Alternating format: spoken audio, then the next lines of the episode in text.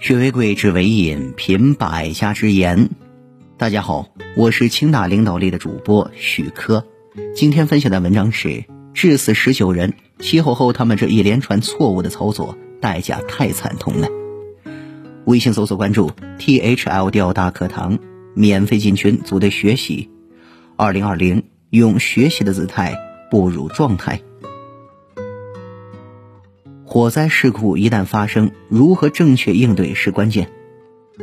通过分析梳理近些年典型的火灾案例，发现夺命大火多由当事人起初对火灾处理不当而造成的。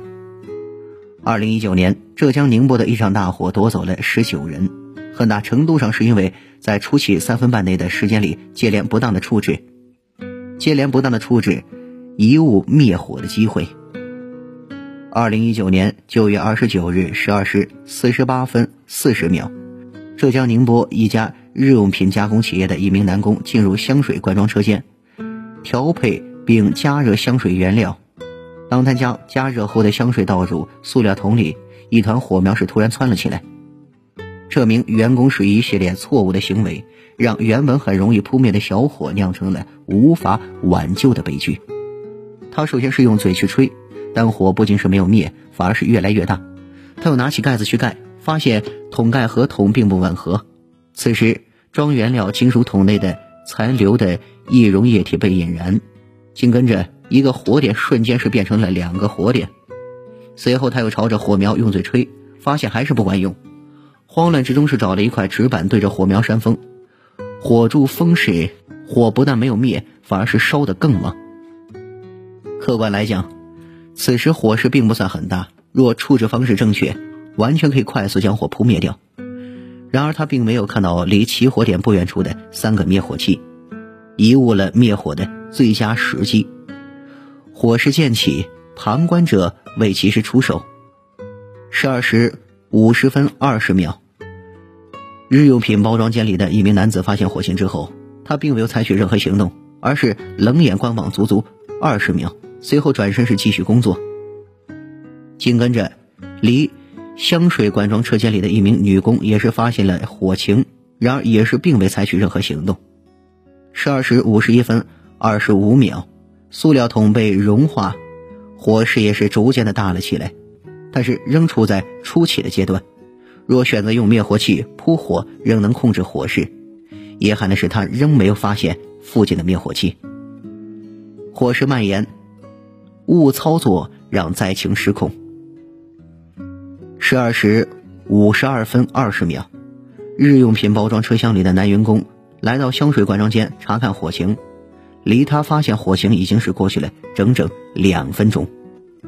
看到火势变大之后，他是慌忙的走出了车间。这时，塑料桶被大火是彻底的进行融化，香水原料是全部流出，形成了流淌火。接下来的一个错误操作，让大火是彻底失去了控制。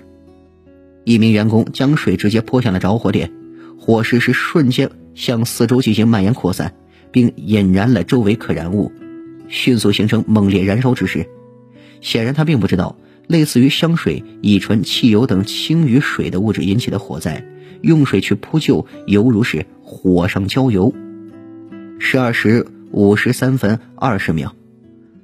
其他员工是匆匆地跑回到起火车间，他们既没有采取有效的灭火措施，也未能第一时间报警，更没有及时通知楼上人员进行疏散，而是手忙脚乱地对着起火点一番指点之后，是迅速逃离了火场。大火燃爆，二十多名员工是深陷火海。一系列错误的灭火导致了大火是迅速将整个香水灌装车间是进行吞灭。随即是向楼上进行蔓延，将二楼和三楼的生产车间正在包装作业的二十名员工置于生命危险。